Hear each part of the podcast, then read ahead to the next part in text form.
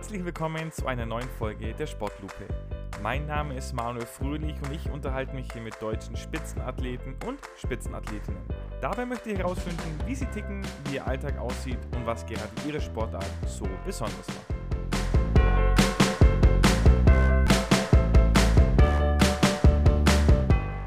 Heute ist bei mir ein Mann zu Gast, der gerade frisch von seiner Weltmeisterschaft zurückkommt und sich jetzt Zeit für die Sportlupe nimmt. Äh, Gabriel Clemens, ich freue mich sehr, dass du heute hier bist.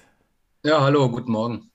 Guten Morgen und wir wollen gleich losstarten und losstarten tun wir immer gleich und zwar fasst doch deine Sportart, bei der du logischerweise die Weltmeisterschaft gespielt hast, mal auf drei Worte zusammen und brich sie so einfach runter, wie es nur geht. Ähm, Konzentration, Duell und Stimmung, würde ich sagen. Okay, Konzentration, Duell und Stimmung. Also es ist auf jeden Fall, geht eins gegen eins, Mann gegen Mann, Frau gegen Frau oder auch Frau gegen Mann vielleicht. Das werden wir, werden wir nachher noch sehen. Aber das lässt jetzt noch vieles offen. Erklär doch mal die Sportart so für was, also erstens nenn mal den Namen, was dahinter steckt und dann sag doch mal für jemanden, der vielleicht das noch nie gehört hat, noch nie irgendwie gesehen hat, wie das denn so grob abläuft. Jetzt generell vom Ablauf vom, vom Dart. Also äh, wir spielen immer 501 Punkte auf Null es gibt äh, verschiedene Zahlenfelder. Es gibt einen Trippelring, wo dann die Zahl, Zahl dreifach zählt. Es gibt einen Doppelring, den wir brauchen zum Ausmachen. Der zählt dann doppelt, doppelte Punktzahl und ähm, ja, ist eigentlich ein ganz einfaches Spiel. Mhm. Da gibt es jetzt, also ich habe mich natürlich auch ein bisschen informiert, ich spiele selber auch hobbymäßig ein bisschen Dart. Da gibt es jetzt verschiedene Art und Weisen. Es gibt einmal das Steel-Darts, wo quasi mit Stahlspitzen vorne gespielt wird und dann das E-Darts, wo auf elektronische Scheiben gespielt wird. Ähm, welches von beiden machst denn du oder, oder machst du beide und wo liegen vielleicht auch da ein bisschen die Unterschiede, wenn man die denn benennen kann?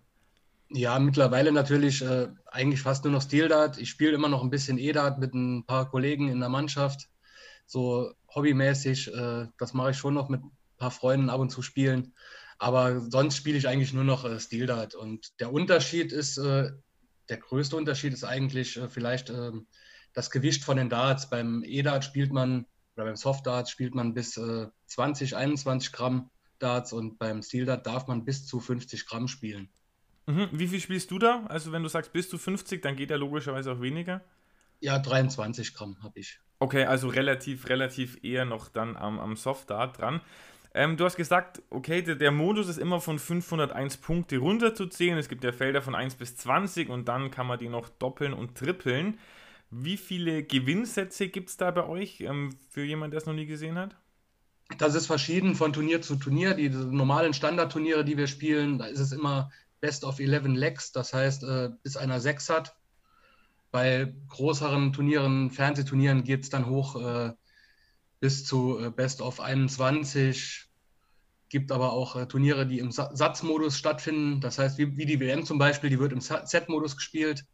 Da äh, geht es dann First to Three Sets und äh, man muss drei Legs gewinnen, für ein Set zu gewinnen. Ist, was ist dir da lieber oder macht es für dich keinen Unterschied, ob es jetzt nur nach Legs geht und nach Sets? Ja, der Satzmodus hat schon seine, seine eigenen Gesetze. Da kann man einfach auch mal einen Satz äh, 3 zu 0 verlieren, dann ist es gar nicht so schlimm. Hat beides seine Vor- und Nachteile. Mhm, okay. Jetzt haben wir gesagt, man muss von 501 runterzählen und ihr werft ja immer drei Pfeile pro Aufnahme. Das heißt, gerade am Ende, wenn es dann Richtung Null geht, musst du ja sehr, sehr, äh, sehr, sehr schnell rechnen können, um dann auch zu wissen, okay, du hast zwei Pfeile geworfen, jetzt hast du noch Summe X Rest, wie kommst du jetzt am schnellsten auf zu Null runter? Bist du einfach schon, seit du klein bist, ein unheimlich guter Kopfrechner und sind also alle Dartspieler Mathematikgenies oder, oder wie muss ich mir das vorstellen, dieses, dieses schnelle Rechnen dann? Nein, das sind eigentlich eher Automatismen, da wir das ja jeden Tag ein paar Mal machen und ähm, dann hat sich das einfach so eingefleischt in einen, dass man genau weiß, was man dann werfen muss. Wenn man natürlich mal nicht das trifft, das man treffen will, dann muss man auch mal kurz nachrechnen. Und das sieht man ja dann auch manchmal, dass äh, die Spieler nachfragen beim Caller und äh, ja, dann müssen wir auch rechnen. Okay. Ähm, du musst immer aufs Doppelfeld ausmachen. Das heißt, für die, die es nicht kennen, die Dartscheibe hat quasi einen inneren Ring, das ist das Trippelfeld, das heißt, es verdreifacht den Zahlenwert und einen äußeren, der verdoppelt den. Und viele Spieler haben wohl einen Lieblingsdoppler, sagt man. Also ich glaube, Phil Taylor, der keine Ahnung wie vielfache Weltmeister, hat immer die Doppel, Doppel 16 gespielt. Hast du da auch ein, ein Lieblingsfeld, dass du sagst, du versuchst immer das zu stellen am Ende? Ja, man hat natürlich schon seinen Lieblingsdoppel mit dem Doppel 16 ist halt der Vorteil, dass man immer halbieren kann und immer wieder weiter auf ein Doppel werfen kann. Man, wenn man die Doppel 16 nicht trifft, kann man auf die Doppel 8 gehen, auf die Doppel 4, auf die Doppel 2. So kann man immer weiter auf den Doppel werfen. Wenn man das jetzt bei der Doppel zum Beispiel 26 Rest, wenn ich auf die Doppel 13 werfe und treffe die 13 einfach, muss ich wieder mit einem Dart umstellen. Und deswegen bieten sich immer diese Zahlen an, die gerade sind. Also die sich immer teilen lassen. Okay, also hat das jetzt nichts mit Aberglaube zu tun, dass du sagst, okay, 15 ist meine Lieblingszahl, dann versuche ich immer mehr Doppel 15 zu stellen, sondern eher pragmatische Gründe dann. Genau. Okay, im Endeffekt gibt es zwei verschiedene Bereiche im, im Dart. Es gibt so einmal das Scoring, das heißt, ich muss möglichst schnell in den Finishing-Bereich kommen und dann muss ich halt auch ausmachen mit einem Doppel. Was würdest du sagen, woran kann man eher arbeiten, wenn es da noch hapert? Eher am Scoring oder eher am Treffen der Doppelfelder? Man kann grundsätzlich an allem arbeiten, und, beziehungsweise man muss auch als Dartspieler an allem arbeiten. Denn äh, ja, die Doppel sind wichtig, aber das Scoring ist auch wichtig. Okay, ja, gut. Das, das macht Sinn. Ähm, die Dartscheibe, ich weiß, weißt du, wie hoch die hängt? Also ich, ich habe es jetzt gar nicht, ich glaube 1,70, oder? Kann das sein ungefähr? Äh, 1,73. 1,73. Hat man dann als große Person Vorteile, weil man vielleicht einen besseren Winkel hat, weil man ein bisschen von, von weiter oben wirft, als eine, eine kleine gewachsenere Person? Nein, ich glaube, da gibt es keine Vor- und Nachteile. Phil Taylor war doch sehr klein, also ist, glaube ich, 1,70 Meter oder 1,71 Meter groß und äh, hat alles lange dominiert, aber es gibt genauso gut auch äh, Spieler, die fast zwei Meter sind und äh, gut spielen. Wie groß bist du? Nur zur 91. Okay, also gehörst eher zur, zur äh, größeren Kategorie. Ähm, was würdest du sagen, welche Talente, welche Fähigkeiten braucht man allgemein, um im Dartsport erfolgreich zu sein? Weil ich stelle mir vor, ohne jetzt das auf, also ansatzweise höherem Niveau gespielt zu haben, aber das ist ja wahrscheinlich mehr eine mentale Herausforderung ist, als dann eine körperliche letztendlich, oder? Ja, auf jeden Fall. Es ist ein Kopfsport auf jeden Fall, aber trotzdem, wenn man in diese langen Distanzen geht, braucht man auch schon irgendwo mittlerweile ein bisschen äh, Kondition, weil sonst äh, wird man auch schnell müde, weil gerade weil, wenn man jetzt das WM-Finale zum Beispiel gesehen hat, das dauert dann doch schon zwei Stunden, über zwei Stunden so ein Spiel und das ist dann auch schon kräftezehrend. Du hast jetzt vorhin bei den drei Worten das Wort Duell mit eingeführt. Ich habe mal ein Zitat gelesen von einem Dartspieler, man kämpft nicht gegen den Gegner, sondern nur gegen die Scheibe. Welche Rolle spielt für dich denn, wer jetzt auf der anderen, also nicht auf der anderen Seite, aber wer quasi mit dir das Board teilt? Macht es da einen Unterschied? Bist du gegen manche vielleicht besonders motiviert, weil du sagst, ach, dem will ich es jetzt besonders zeigen oder gegen den kann ich mich besonders auszeichnen? Oder spielst du wirklich so salopp gesagt deinen Stiefel runter und guckst dann, was am Ende dabei rauskommt? Ja, grundsätzlich spielt man schon gegen sich selbst und eigentlich auch gegen diese 501 Punkte quasi. Aber natürlich äh, gibt es auch die Faktoren, dass äh, der Gegner irgendwas macht oder äh, man hat ja immer das Beispiel Gervin Price. Äh, er ist halt jemand, der sich sehr pusht auf der Bühne und ähm, ja, kommt halt alles auch zusammen. Okay, wie, wie, welchen Einfluss nimmt es auf dich, dieses offensichtliche Pushen, dieses vielleicht auch äh, in Teilen provozierende Verhalten? Also nervt es dich, lässt es dich komplett kalt oder, oder fordert dich das eher nur raus, dass du sagst, ach, wenn der jetzt hier meint, der muss jetzt hier äh, groß seine Bizeps flexen vor der, vor der Ding, dann, dann wirf ich ihm den nächsten aber safe in die 180? Nein, also mich beeinflusst das eigentlich fast gar nicht, kann ich sagen. Also er macht es ja auch nicht äh, jetzt während ich werfe oder so. Also es ist ja alles nur nach seinem Wurf. Also von daher ist das eigentlich gar nichts Schlimmes. Mhm, okay. Wir haben vorhin schon angesprochen, Phil Taylor war da lange der Dominator in der, in der Dart-Szene, auch wenn die sich natürlich in den letzten Jahren entwickelt hat. Kann man denn da sagen, welche Nationen historisch gut darin sind? Also gibt es da irgendwelche Nationen, wo immer wieder Top-Leute haben und manche, wo vielleicht auch, oder dann vielleicht auch noch wie, wie Deutschland da so steht?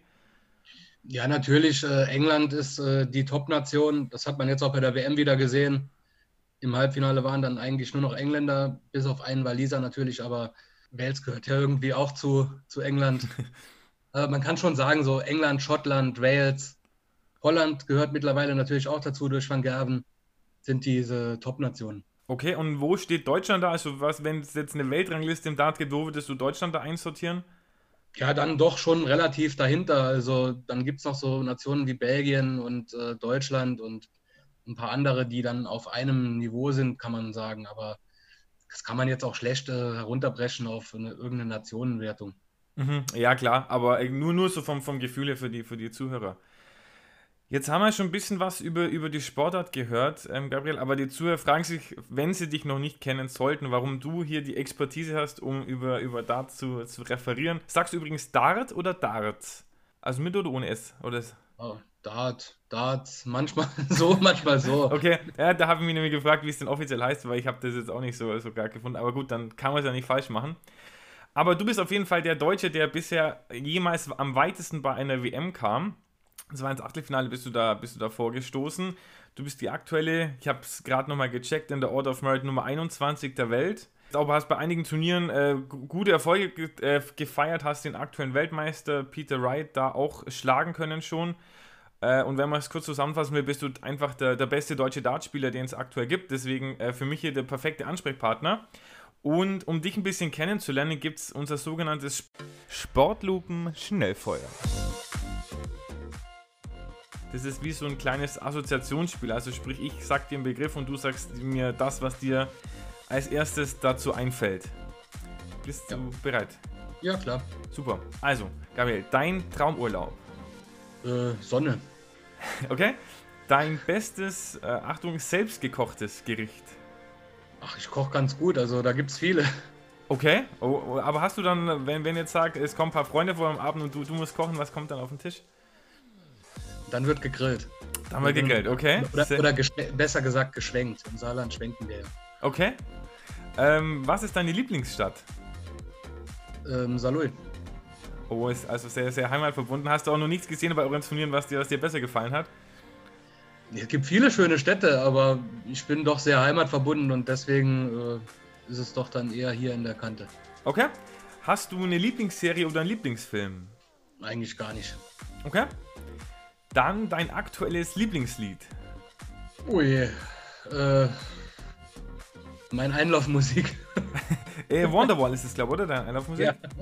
Okay, nach, nach was wählt man wählt man sowas aus? Geht es da wirklich dann um den, um den persönlichen Geschmack einfach, oder? Ach, äh, ja, ich habe generell Oasis immer ganz gern gehört und äh, fand die Lieder eigentlich immer ganz gut und musste mir irgendwann in England äh, für ein Turnier, also für die Winmau World Masters damals, ein Lied überlegen und äh, dann muss man ja auch mal gucken, was frei ist an Liedern. Und ja, dann habe ich mir Wonderwall geholt und dachte eigentlich, dass es in England ganz gut ankommt und das war auch der Fall. Von daher bin ich auch dann dabei geblieben. Okay, ah, das wusste ich gar nicht. Also es darf quasi kein Lied doppelt äh, vergeben sein als Einlaufmusik, oder? Nein. Okay. Wäre zum Beispiel das von, von Phil Taylor, der hatte auch dieses ganz ikonische, wäre das jetzt wieder frei, aber das schnappt sie wahrscheinlich keiner, weil es so mit dem einfach verbunden ist, oder? Ich glaube, das darf auch keiner benutzen. okay. Ist, ein, ist eine Legendensperre drauf quasi. Ja. Okay, was ist denn dein äh, größtes Hobby, das du hast? Angeln. Angeln, oh, also so richtig dann mit fast schon tagelang dann wirklich irgendwo campen und äh, die Fische aus dem Wasser raus äh, beten. Nein, für, für, für Campen und so habe ich jetzt äh, dann keine Zeit für dann mehrere Tage zu machen, aber so für abends mal zwei, drei Stündchen oder einen ganzen Tag mal zu machen. Okay, äh, sehr cool. Hast du ein äh, Lebensmotto? Nein. Okay. Und dann das letzte, was ist denn dein Wunsch für das Jahr 2022? Ist ja noch ganz frisch. Gesund bleiben. Okay, ja, ich glaube, das, das ist auch das Wichtigste und der, der, Rest, der Rest kommt dann. Sportlupen Schnellfeuer. So, jetzt wollen wir aber auch gucken, ähm, bei dir zurück am Anfang, wie bist du denn zum Dart gekommen, beziehungsweise dann auch zum Profitum, weil ich habe gesehen, du spielst ja, also zumindest laut Wikipedia, Dart seit 2001, Profi bist du aber erst seit 2018. Ja, das kommt hin. Ähm, angefangen habe ich wie wahrscheinlich jeder einfach äh, in der Kneipe mit Freunden ein paar Darts gespielt und dann war natürlich in der Kneipe auch ein Verein, der hat dann irgendwann gefragt, ob wir nicht Lust hätten, da auch mitzuspielen. Und ja, so hat sich das dann entwickelt. Dann hat man da gespielt, dann ist man ein bisschen, irgendwann hat man in der Klasse dann fast alles gewonnen und ähm, dann kam die nächste Mannschaft, die gefragt hat, ob man nicht bei denen spielen will, die ein bisschen höher gespielt haben. Und so ging das dann immer weiter, bis man irgendwann in der Bundesliga war. Und ja, dann irgendwann habe ich mich versucht bei der PDC und das hat dann auch funktioniert bis jetzt mal. ja, das kann man durchaus so sagen.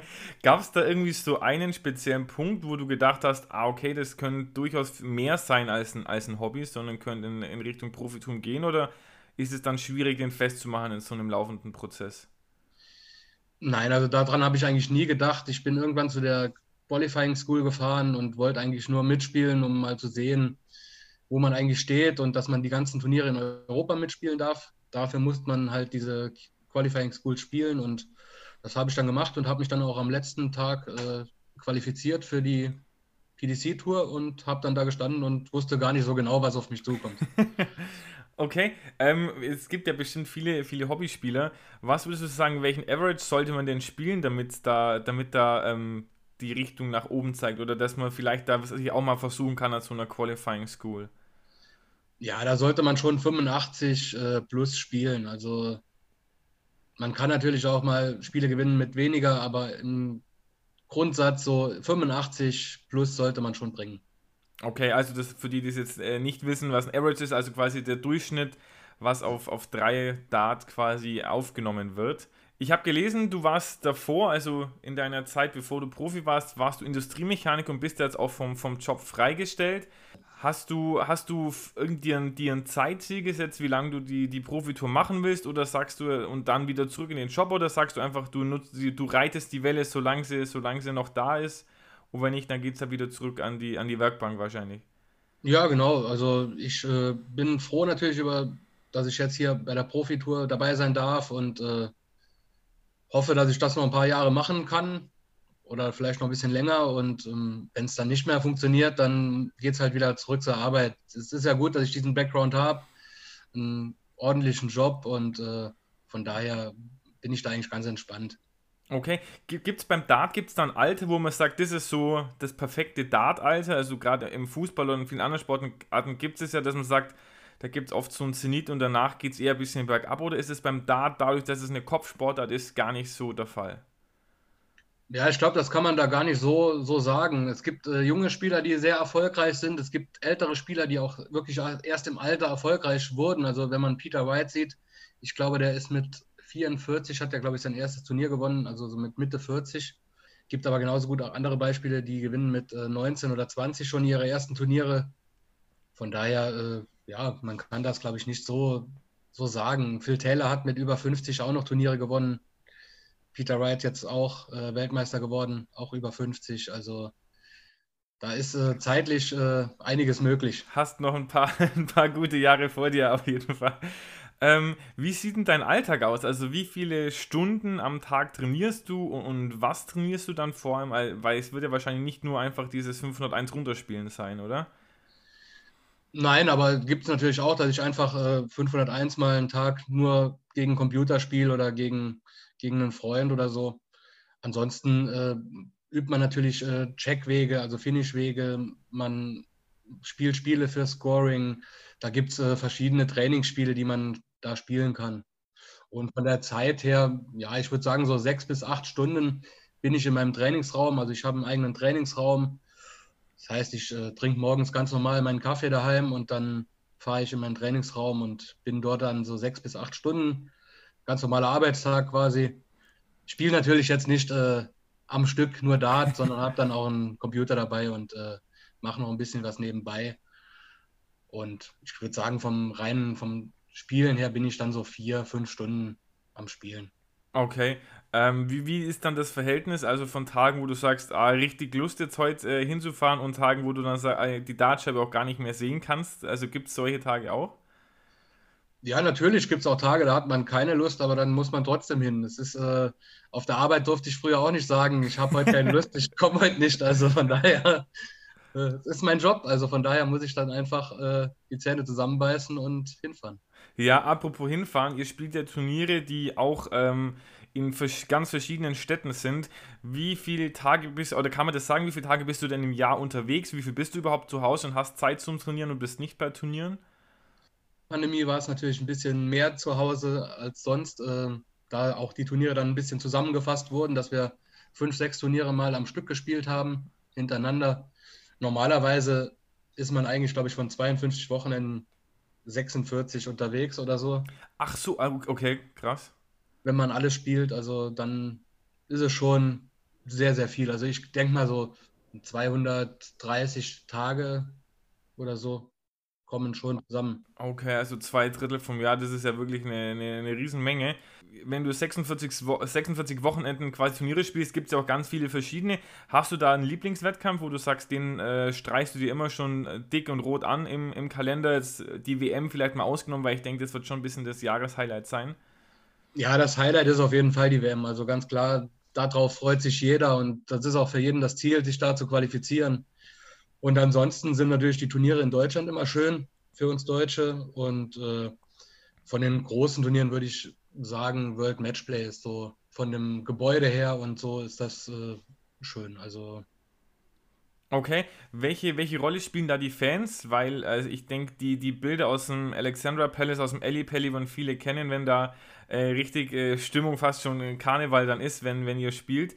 Ähm, nimmt das einen Einfluss auf euch? Im Gegensatz zu jetzt vielleicht während der Pandemie auch, da hattet ihr ja bestimmt öfter die Erfahrung, wie es ist, mal komplett ohne Zuschauer zu spielen.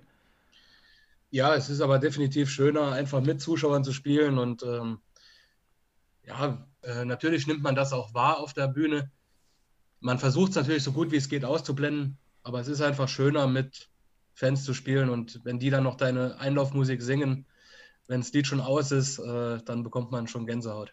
Ja, das glaube ich, aber da hast du dir auch ein gutes Lied dann ausgesucht, um, um das ein bisschen zu, zu provozieren, dass das weitergesungen wird. Hast du da irgendwie äh, äh, Ohrenstöpsel oder sowas drin oder so, so ganz kleine Kopfhörer, um den, den Schalter ein bisschen zu, zu dämpfen, wenn da, wenn da richtig äh, Stimmung ist oder, oder saugst du das richtig auf dann?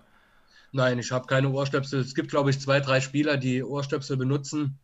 Und ansonsten hat eigentlich, glaube ich, auch keiner welche. Okay, okay. Jetzt sind ja da, ich glaube, bei der PDC 132 Leute auf der Tour unterwegs, oder? 128. 128.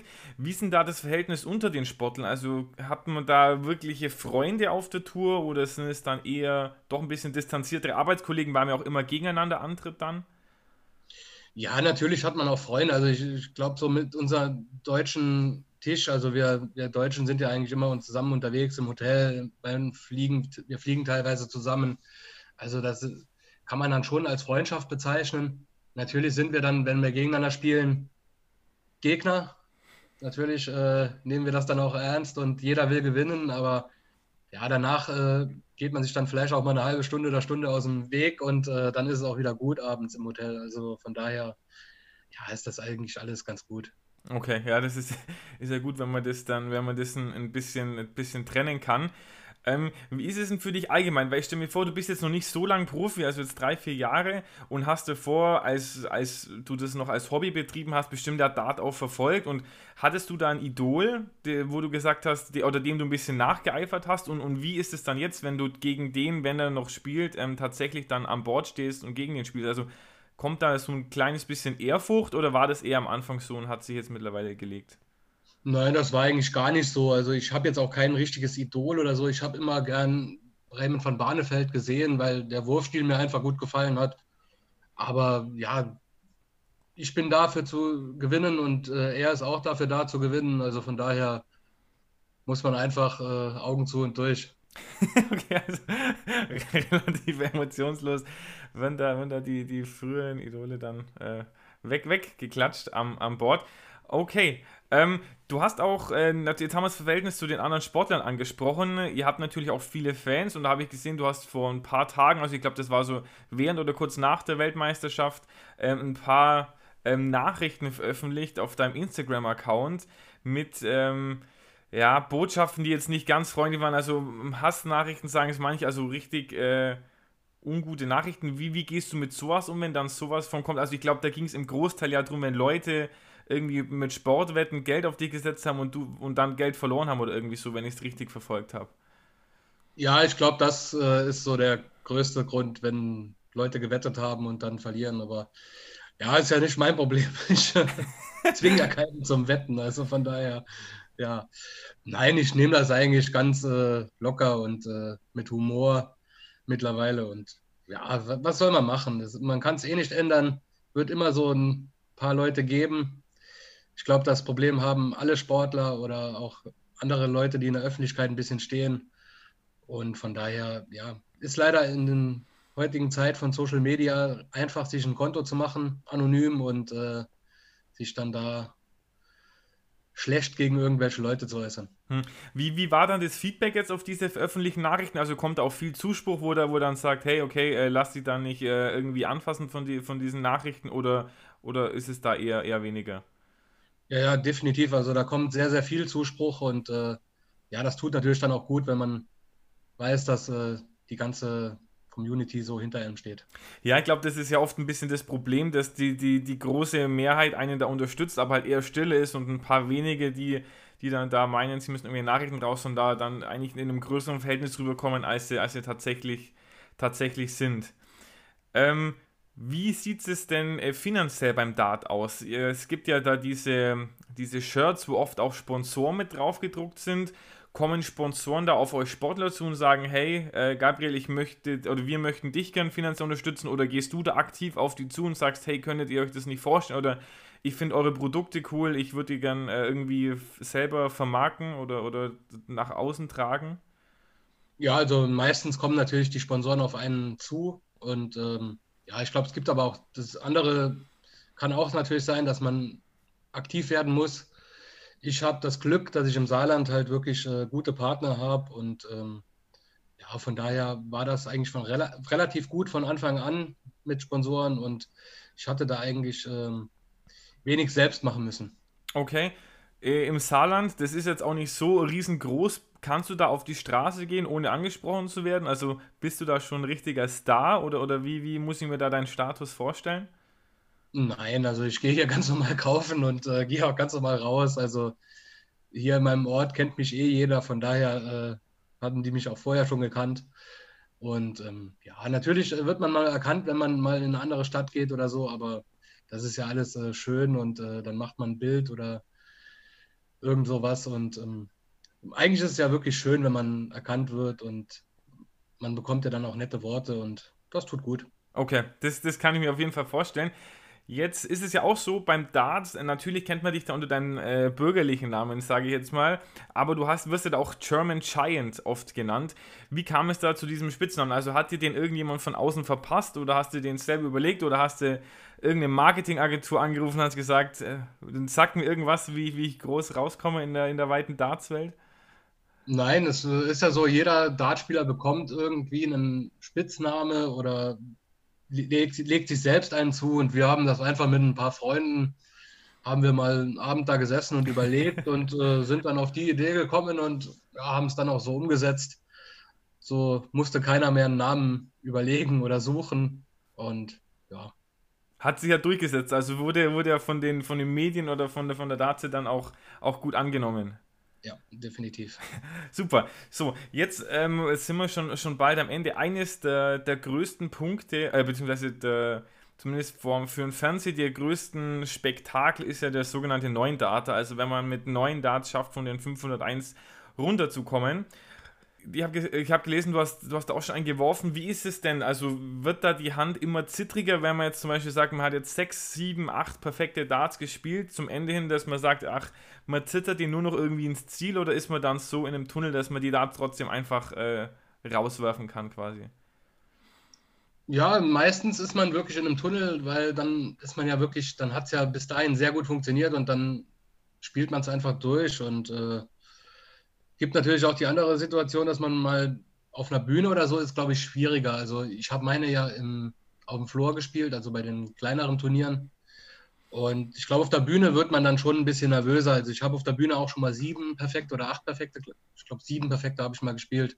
Und dann merkt man es schon. Also vor Fernsehkameras ist das wieder was anderes wie auf dem Floor.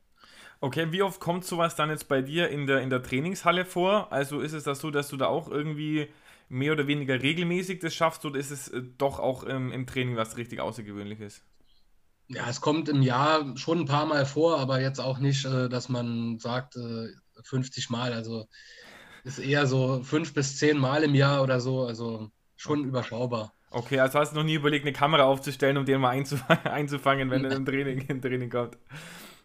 Okay, super. Dann sind wir jetzt bald am Ende. Ähm, was würdest du denn sagen, das ist, also es gibt immer zwei Abschlussfragen quasi. Was würdest du denn sagen, was muss denn passieren, dass Dart auch außerhalb vom Dezember und frühen Januar, sage ich jetzt mal, ähm, noch mehr mediale Aufmerksamkeit bekommt oder, oder auch mehr, mehr Zulauf vielleicht von, von, von eigenen Spielern, die dann nicht nur sich im Fernsehen Dart anschauen, sondern auch selber die Pfeile in die Hand nehmen?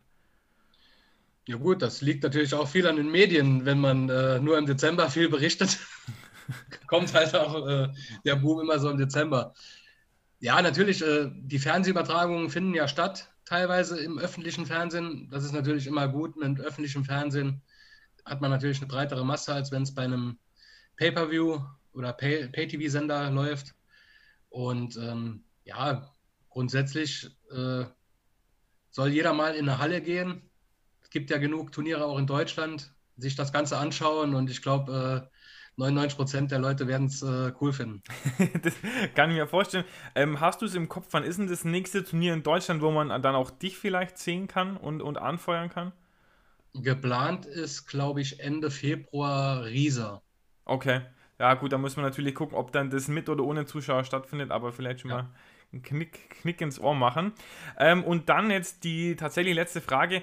Ähm, wenn du den äh, Zuhörer ihnen eine Übung mitgeben darfst für zu Hause, die sie zumindest in der Theorie zu einem, zu einem immer besseren Dartspieler oder zu einer immer besseren Dartspielerin machen, was fällt dir denn da ein? Also das kann jetzt eine Konzentrationsübung sein, Übung aus dem Alltag, ähm, da bist du, bist du ganz frei. Da würde ich jetzt gar nichts wissen, was ich äh, da sagen sollte. Okay, also dann tatsächlich einfach eine, eine Dartscheibe an die Wand hängen und, und, und loswerfen.